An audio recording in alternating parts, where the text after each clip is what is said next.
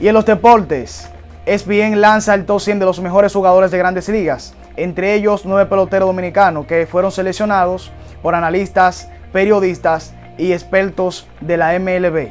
Dentro de los peloteros que estuvieron en el top 100, Rafael Debe, que tuvo campaña de 311 de promedio de bateo, 32 bolas cercas, 115 remolcadas. Juan Soto tuvo foja de 282 de promedio de bateo, 34 cuadrangulares y 132 remolcadas. Vladimir Guerrero Jr. tuvo campaña de promedio de bateo de 272 con 15 bolas cercas y 91 remolcadas. Nelson Cruz, que tuvo campaña de 311 con 41 honrones y 108 remolcadas. Gary Sánchez tuvo promedio de bateo de 232 con 34 bolas cerca y, 30, y 77 remolcadas.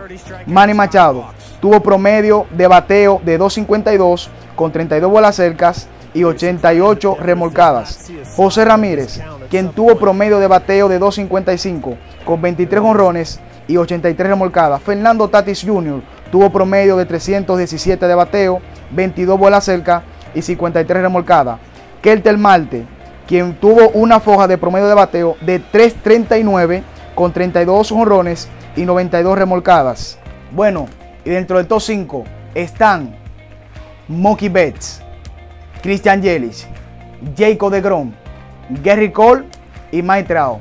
Y con los deportes estuvo con ustedes Fernando Rodríguez.